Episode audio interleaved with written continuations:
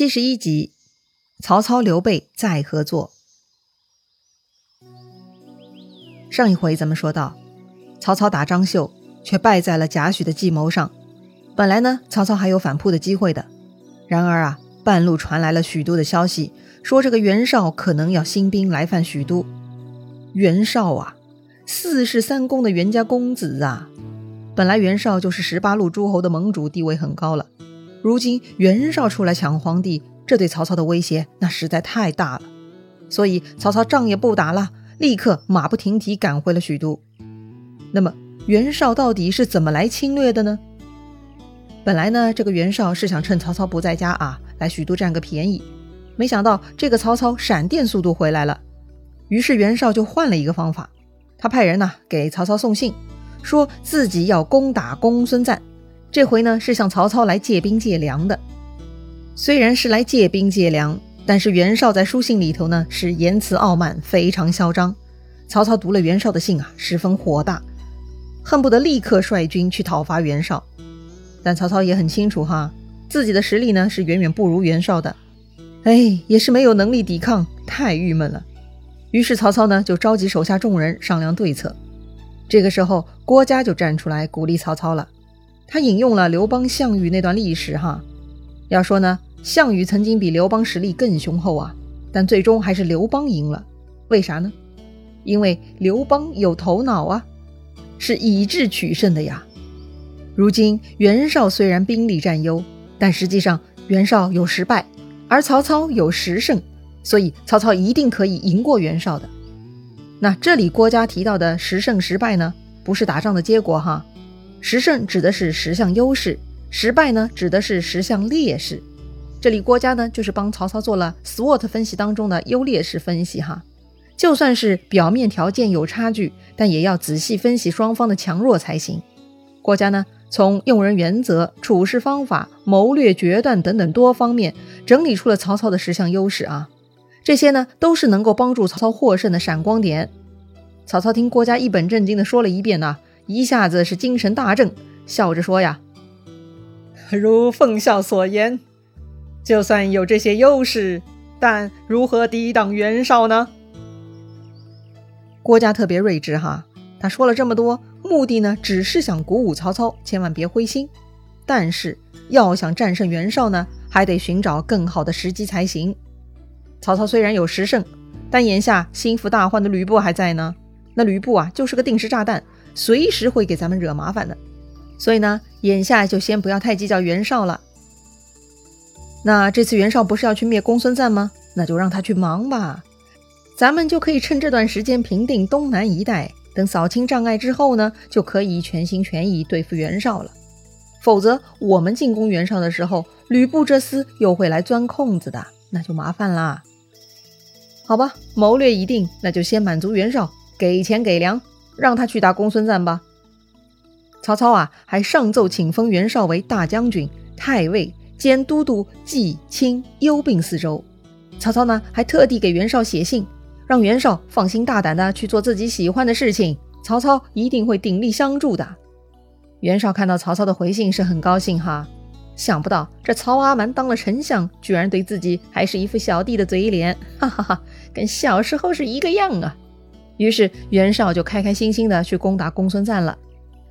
好了，搞定了袁绍，曹操就要开始拔牙行动了，那就是铲除吕布。首先呢，曹操派人去小沛找刘备，告诉刘备啊，让他准备好，是时候要干掉吕布了。再说吕布，自从上次跟曹操一起去攻打袁术回来以后，日子过得很舒服。那陈登父子呢，就像一对马屁精哈，天天追捧吕布。搞得吕布舒爽的不要不要的，旁边的陈宫看着就觉得不妙了。他提醒吕布：“这陈登父子不是好人呐，他们表面奉承将军，其实内心深不可测，得要提防着呀。”吕布很生气哈，他就骂陈宫了：“你干嘛无端陷害好人？”是啊，这个陈宫一点都不可爱，天天黑着个脸，也不懂得夸赞吕布。吕布自然看他不爽了，这会儿呢，居然还出来说人家陈登父子的坏话。吕布更是看不惯陈宫。成功看吕布这副沉沦的蠢样，哈，十分郁闷，只能退出去了。想着吕布这副猪脑的糊涂样子，要是跟了他就得遭殃了，所以成功萌生了离开吕布的想法。但是呢，他还是不忍心哈。同时呢，他又怕被人耻笑，所以这个成功啊，就整日闷闷不乐。这天呢，成功带了几个人去小沛地面打猎解闷。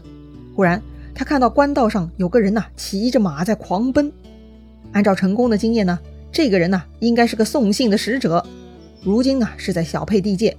那么这个信一定跟刘备有关了。成功实在是心眼儿很多哈，所以他赶紧派人去拦截，追问此人拿了谁的信，送给谁。看到成功他们是吕布的人，就吓得不敢说话了。是呢，他手里的信啊，正是刘备给曹操的回信呢。于是成功就连人带信抓到了吕布面前。吕布就问这个送信的啊，到底是怎么回事儿？那个送信的就说了。自己呢，就是个送信的，信里头的内容他也不知道的。吕布呢，就打开书信，一看信件内容，那是大怒啊！怎么啦？还能怎么啦？这曹操让刘备盯紧吕布，要准备动手了。而刘备呢，就回信给曹操，意思是呀，我一切听从丞相号令，干掉吕布是我应该做的。只可惜我兵微将少，不敢轻动，所以呢。哪天丞相带大军到来时候，我刘备呀一定来当前驱。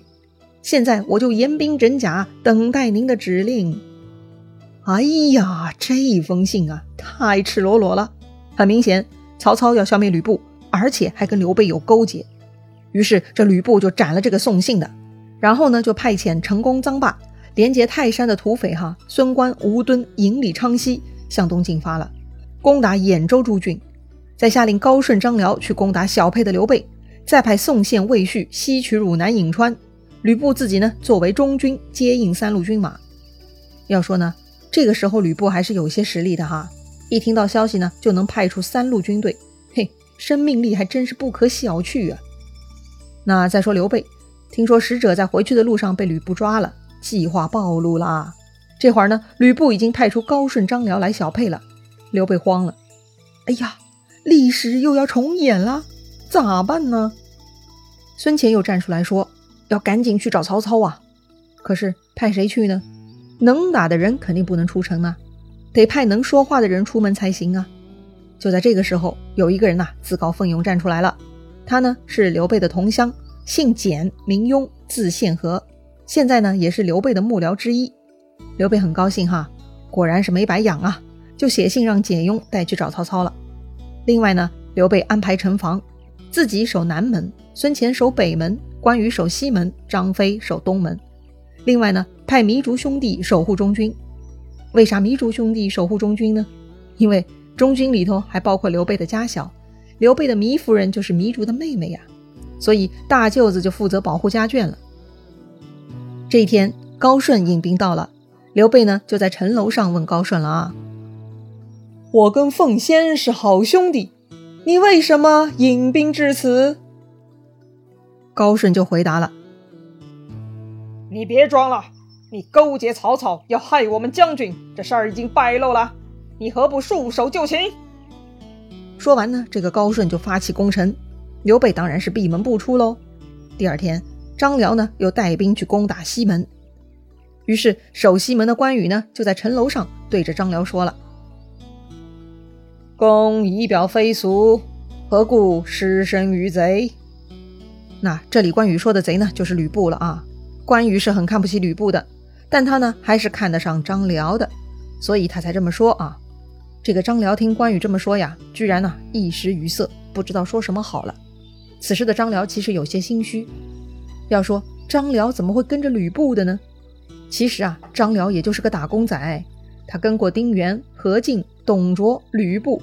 他不是跳槽而换主人，而是队伍换了跟着换主人的。他只是随波逐流而已，就跟现在的打工仔一样。公司被收购兼并了，那员工也就跟着签约新东家而已嘛。这个张辽呢是个实在人，他一向恪尽职守，没有太多的心眼儿。要说他能跟吕布志同道合吗？肯定不会的。但是张辽身上呢是有奴性的，他习惯了听指挥做事情，又没有啥野心。所以呢，他也不会搞出什么叛乱来。但这会儿被关羽这么一说，张辽呢觉得有些脸红。确实，他内心啊也是看不上吕布的。想想自己居然过着无脑的日子，被吕布驱使，所以呀，张辽也说不出什么来，居然呢低头不语。关羽看张辽这个表现，就不再说话了。英雄惜英雄啊，他也不想再说难听的话刺激张辽，也不想出城对打。张辽呢，他也不想跟关羽对 K，毕竟对着自己欣赏的人呢，还是有些下不了手的。于是这个张辽呢，又绕到了东门，守东门呢是张飞呀。张飞那么好斗，他看到有人来了，就飞马出城迎战了。这个张飞是很勇猛，张辽军呢是节节败退。正在张飞穷追猛打的时候呢，得到消息的关羽呢就赶过来劝阻了张飞，不让他追。张飞想不通，为啥呀？关羽呢就解释给他听啊，这个张辽的武艺不在你我之下，刚才我已经对他说过了，如今他有些自我悔悟之心。所以才不跟我们对战的，并不是他真的怕你不敢打呀。张飞听明白了啊，既然二哥这么说，那他也不坚持了。之后呢，就令手下坚守城门，不再出战。再说简雍成功穿越火线到了许都，见到曹操呢，报告了情况，请曹操啊火速派兵。